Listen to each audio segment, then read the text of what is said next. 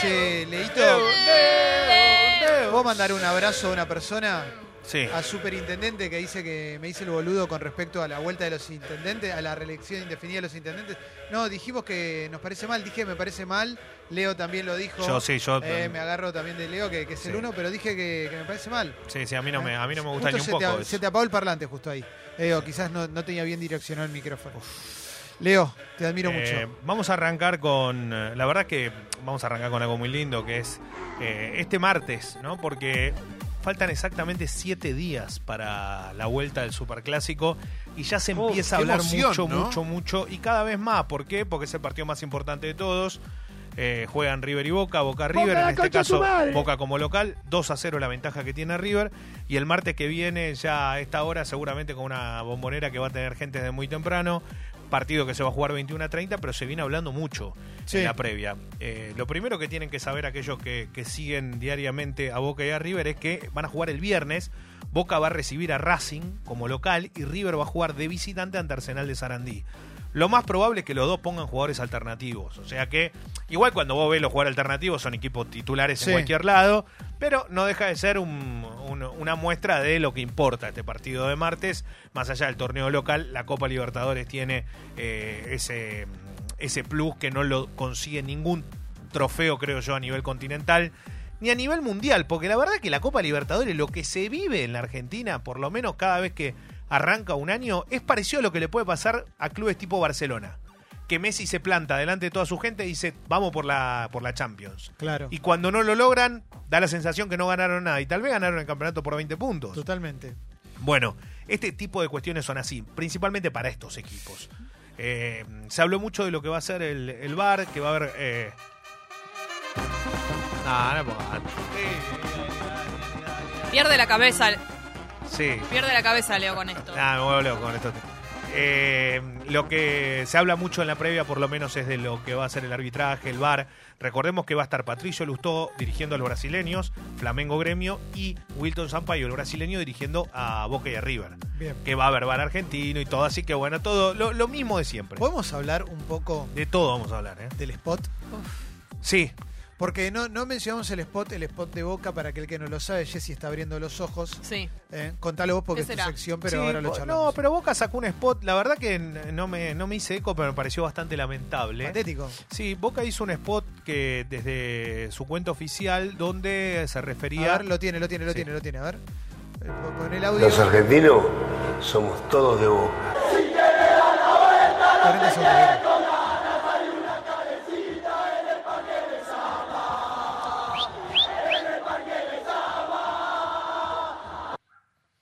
¿Qué pasó? ¿Qué pasó? Mauro? ¿Se te apagó? ¿Se te apagó el, au- Se el te audio? apagó. Bueno, pero hay algo más, hay algo más. No, pero pará, pará, Porque pero- lo, lo- lo difícil viene después, digamos, ¿no? Pero espera, pero acaba de decir algo muy cierto, que es esto, todo el tiempo está diciendo los argentinos somos todos de Boca, Está bien, pero y escucha, Será por eso que tenemos tanto aguante.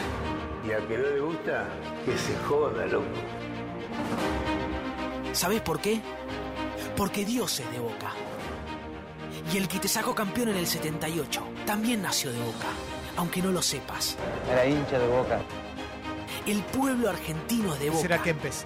Y el pueblo jamás se equivoca. Por eso nuestros ídolos no son uruguayos ni chilenos. Nacieron acá. Solo un argento de Boca tiene los huevos suficientes para hacer figura en Brasil y en Inglaterra. Te ves. Eh, no, no, está Leo, todo es mal, Una está mierda. todo mal. Pero pará, viste el video de, Todo de- mal. de Kempes, ¿no? Eh, sí, después Kempe sacó un video él mismo de su cuenta diciendo, quiero decirle a todos que yo no soy hincha de Boca, que, eh, claro, porque... Era mi abuelo que era era de Boca y yo estaba contando eso y lo Claro, editaron. Lo editaron. Mi abuelo era de Boca, le, ro- le sacaron el mi abuelo y aparece Kempes y dice, era de Boca.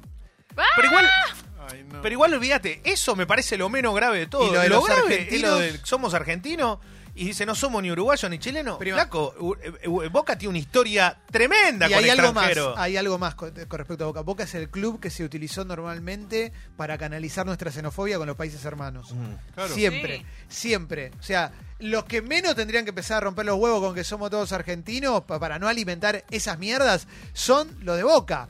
Y por otro lado, Manteca Martínez, Oscar Córdoba, Igual no hay Chicho nadie, Serna, el patrón Clemen, Bermúdez. Clemen, no hay nadie a favor de esto. Es esto es una increíble. barbaridad. ¿Quién lo nadie, hizo? nadie dijo, y alguien de, la- de oficial de Boca que pertenece al club, no sé. qué- Pero no puede haber sido la idea de un pibe muy, pero muy joven que no haya conocido quizás a Manteca Martínez. ¿Cómo no vas a Ah, conocer a Chicho Manteca? Y te digo más, yo como hincha independiente, orgulloso del Palomo Zuriaga, el Chivo Pavoni, de, de, de, de Pereira, de Pero aparte cuando Pereira. dice, aparte pero cuando dice, posta. cuando dice el 78, que esto, que el otro, yo lo- si vos lo escuchás, lo primero que imaginas si sos de Boca es al Toto, es al, To- es al Toto Lorenzo, porque no, no a que, que salió campeón de todo con Boca. Pero no, eh, después lo terminaron sacando de las redes, pero nunca se vio semejante nivel de repudio. Y Nadie lo necesitas- festejó. Nadie. ¿Y necesitas a Kem- necesitas chamullar con la de Kempes? No, pero Realmente. aparte está todo mal hecho. eh, todo está mal. Porque está todo Riquelme no está. No, no, y aparte está mal, todo mal. Riquelme, Palermo, Guillermo, ¿no, no te alcanza con eso? No. Quizás se ven en la imagen, digo, pero ¿no te alcanza con esos personajes para hacer un buen spot? No sé si nadie se da cuenta, pero si ustedes van por Liniers hay alguien que ir se con tiene que dar pasaporte cuenta. boliviano. Por Flores hay que ir No, con eso pasaporte de Perú. Pasaporte y ni te digo boliviano. Constitución, está lleno de paraguayos Ah. y dominicanos. Sí, no soy racista. Pero vos cómo Mucha él, mirá cómo él sabe en qué parte cada cosa, ¿no? Sí. Como lo tiene muy claro. Claro, Y aparte, otra cosa, ¿no matarías porque Enzo Francesco le sea el ídolo de tu club? Yo me muero si Francesco le sea el ídolo de Independiente. Es lo que lo- me hubiera encantado. Y estoy seguro que a los bosteros les pasa lo mismo. A los hinchas de boca, de corazón, le debe pasar lo mismo. Que lo ve a Francesco y le dice: Este tipo es un capo. Pero, pero Boca Este tuvo es ídolo, capo, perdón. Boca tuvo en la misma cancha a Oscar Córdoba, a Bermúdez y a Serna, que eran los tres colombianos, y ganaban todos. O y la sea. Y en el- también en algún momento eh, Y el Alberto Manteca Solano, Manteca Martínez, que era el increíble. mejor definidor del fútbol argentino durante años. que era- Zarpado. tenía mano a mano, gol, gol, gol. Eran todos Sí, iban sí, adentro. sí.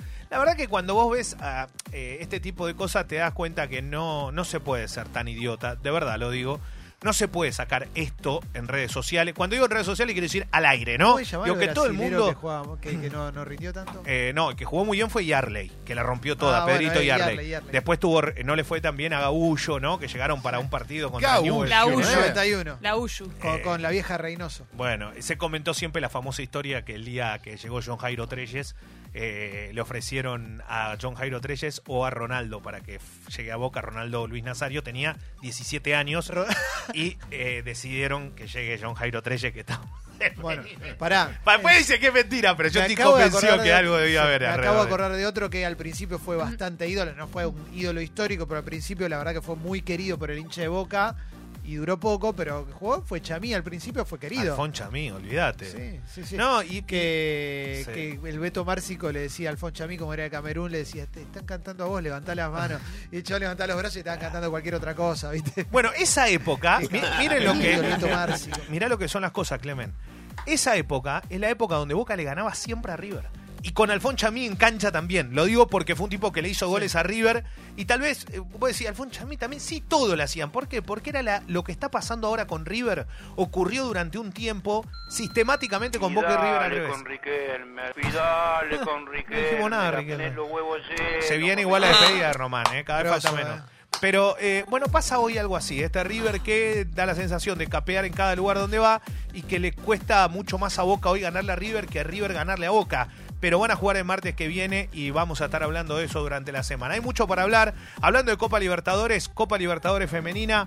Ayer jugó la Guayurquiza. Le agradezco como siempre a Romy que manda mensajes a Sacher Bien. que nos acompaña en esto. Está allí en Ecuador. Se juega en Ecuador y fue empate contra Santiago Morning, el equipo chileno 2 a 0. Perdía 2 ¿Cómo a se 2. llama el equipo? Eh, eh, Santiago Morning, el chileno. Y Guayurquiza es el representante argentino en Copa Libertadores Perdóname, femenina. Cabañas sin Andes. Nah, tremendo. Tremendo. El Paraguay era un crack. Cabañas, nos Nah, habíamos olvidado de Cabañas que la rompió. Perdón. Y, y la Copa se desarrolla toda allí en Ecuador, así que después veremos si le da para más a este equipo que va a estar enfrentando al DIM, eh, al conjunto colombiano en esta semana y que tiene grandes chances de poder seguir avanzando. Se juega toda en un periodo la Copa Libertadores Femenina y es el equipo representante de nuestro país, así que eh, un beso grande a la chica de la Guay, esperemos que le vaya bien. Y otra cosa, se habla mucho de la selección argentina de fútbol Sí. eh, masculino con respecto a qué? A que si encontró o no el recambio Scaloni. Argentina jugó dos partidos ante el seleccionado B alemán y ante el rejunte ecuatoriano. ¿Qué pasa? Ecuador está en un proceso de recambio, pero no un proceso de recambio como el argentino, sino un proceso de recambio mucho más agravante, mucho más importante y en medio de una crisis bastante fuerte también dentro de su país. Pero la realidad es que fue a jugar el equipo de Jorge Célico, argentino él, contra el seleccionado argentino de Scaloni a Elche y Argentina le dio un baile bárbaro, terminó 6 a 1. ¿Hay jugadores para rescatar? Sí. ¿Es este rival un equipo para analizar? Yo creo que no. Sí era el seleccionado B alemán, Sí. que nos pasó por encima el primer tiempo y que Argentina supo sacar a flote un poco en el segundo mitad. Pero la realidad que acá no, creo que no es análisis al rival, sí hay cosas interesantes de lo individual. Marcos Acuña tiene que jugar en la selección, lo demuestra cada vez que sale en la cancha. Lucas Salario demuestra que tiene que estar. Este chico Campos, que mucho tiempo se pidió el mismo pista para que le den en la selección y nunca lo llamaban, está para que sea también hombre de- tenido en cuenta. Y después siguen estando las mismas dudas. Es Paredes el 5 para la selección, que juega de titular, que la, que, que la verdad que lo hace bien, tiene Y buen hoy- pie. hoy, lo que loco. pasa que no necesita marca la Argentina. Ecuador no es rival y Alemania cuando te atacó te convirtió, te llegó al arco, te genera peligro. Eh, Argentina necesita un jugador más ahí. Veremos si es Nico Domínguez, que el otro día jugó en la selección e hizo un gol, uno de los seis, el chico de Vélez. Pero la verdad es que eh, en este recambio que hay, que parece haber buenos jugadores, la verdad es que hay que trabajar mucho, mucho en este plantel. Contame un poco de, de Alario. ¿Cuál es la realidad de Alario en Leverkusen? ¿Juega seguido? Alario, Alario juega, pero nunca juega los partidos completos, salvo en algunas oportunidades. A veces es titular y a veces no. Sucedió algo particular con Alario. Cuando terminó el partido y en una serie de entrenamiento lo agarró Scaloni y le dijo: eh, Vos siempre corres así. Dijo, sí, sí, entreno igual en el Bayer Leverkusen. ¿Qué pasó? ¿Vieron que hoy todos los jugadores parece que tienen una joroba cuando salen a la cancha? Es porque tienen un aparato que se llama Sí. GPS, que se ubica en la espalda, lo muestro acá con Jessie a mi derecha, Sí. pero es, se ubica acá arriba en la parte de la espalda, es como que va vendado o encintado para, para pues, graficarlo. Y le queda, claro, la camiseta va apretada. Vos decís, ¿qué tiene ese muchacho ahí en la espalda? Bueno, todos los jugadores lo llevan encima. Eso es lo que marca tu rendimiento, le hace permitir a Te los mide, directores ¿no? Te técnicos, mide te todo. miden absolutamente todo lo que Como sucede. Map My Run. Exacto, físicamente, Claro. a todos los jugadores de fútbol argentino y en el fútbol mundial ni hablar. Bueno, ¿qué pasa? Alario está por encima de los jugadores argentinos en rendimiento. Y la realidad es que el fútbol alemán está por encima del fútbol mundial en cuanto a, ex- a exigencia física. Y Alario dice, lo que pasa que se entrena de esta manera. Bueno, Sí. esto habla también... Esto no es joda. Esto habla también de cómo se manejan los diferentes, las diferentes ligas del mundo. Esto no quiere decir que la mejor liga del mundo sea la alemana, ¿eh? porque la Premier no hay con qué darle. Pero son los Pero que la realidad, claro, pero la realidad es que eh, el Bayer Leverkusen, que no es uno de los equipos protagonistas, no pelea campeonatos últimamente, alguna vez lo hizo, pero no pelea. El Bayern Múnich gana siempre. La realidad es que tiene jugadores muy buenos. Entre ellos les comentaba yo la gran esperanza del fútbol alemán, Kai Havertz, que tiene 20 años y juega allí. Pero eh, está muy bien, ¿eh? Alario es un centro delantero. A mí me gusta mucho. Es centro delantero. Es aparte, muy a la ¿viste? europea, de Sí. los que Es fino, definen. es fino, es fino. es Yo fino. siempre, viste, sé que no es lo mismo, pero siempre pienso en jugadores tipo Berbatov, esos tipos que no eran los más vistosos, pero hacían goles todo el tiempo. Eh, Bueno, sí, juega, hace lo que tiene que eh, hacer. juega bien y la verdad que es para tenerlo en cuenta. Argentina necesita ese tipo de futbolistas también. Hubo apenas una situación media que no tiene que suceder, por más que después en redes sociales son todos Ah, amigos. rieron, sí. Sí, pero no, en una selección no pueden pelearse dos jugadores argentinos para quien patee un penal. Eso no. Bueno, ¿Y pero por, lo por menos- qué? Por lo menos tenían ganas. ¿Pero ¿no? por qué? Porque no estaba quién. ¿Por qué se pelean? Porque no está Messi. Y bueno, el tema es ese. El tema es que cuando no esté Messi, tiene que haber alguien que mande. Sí. Está claro que si no viene el cuerpo técnico, en la cancha tiene que haber un jugador también que sea. Porque esto lo necesitas. No necesitas un montón de cacique, pero necesitas uno a veces. Sí. Siempre uno tiene que tener. Que sea el que dice, esto es así, así, así. Bueno, sucede con Messi. Cuando no está Messi, pasan este tipo de cuestiones. No quiere decir que Argentina juegue mejor, peor, ni que sean enemigos. No, al contrario, son todos amigos, pero son cosas de partido. Que a veces ocurre en una selección como Argentina. Tendríamos que tratar de evitarlo. Eh, se vienen más amistosos en noviembre. Hay mucho para hablar. ¿Contra quién vamos a jugar, Leo? Eh, se habla de Paraguay y de Brasil. En noviembre falta la confirmación oficial. Y hablando de cosas oficiales y de históricas, jugaron en Pyongyang Corea del Norte y Corea del Sur después de 29 años, 0 a 0, sin público, con Gianni Infantino, el presidente de la FIFA, en la tribuna. Sí. Y con los jugadores coreanos, por ejemplo, los del sur, que tuvieron que ir hasta Beijing para subirse a un avión y llegar con una visa aparte para ir a Corea. Increíble, ¿no? Estar pegados, Sí. tuvieron que hacer todo esto. Qué linda esa Bueno, cancha. se vio, eh, sí, pero vacía. O sea, la foto, Jessy está viendo la foto del estadio. ¿Dónde se jugó? ¿En Corea del Norte? Claro, entonces el Ah. tema acá es que eh, la verdad que lo que lo, lo que queda es esta sensación de, está bien, jugaron, terminaron 0 a 0, que esto, pero la verdad que jugarlo todo así, ¿no? Todo cerrado, sin público, sin esto, sin el otro, no deja de ser algo que quedará más para lo anecdótico en un fin de semana donde hubo muchos problemas de racismo. Jugaron la eliminatoria de la Eurocopa, Bulgaria perdió 6 a 1 con eh, Inglaterra y a los jugadores negros de Inglaterra le, los agredieron de forma constante de la tribuna de, los simpatizantes búlgaros y lo peor de todo que está todo filmado, se detiene el partido, no les importa, siguen cantando. Bueno, así está la cuestión. Jugó Turquía con Francia, los jugadores turcos hicieron la señal militar.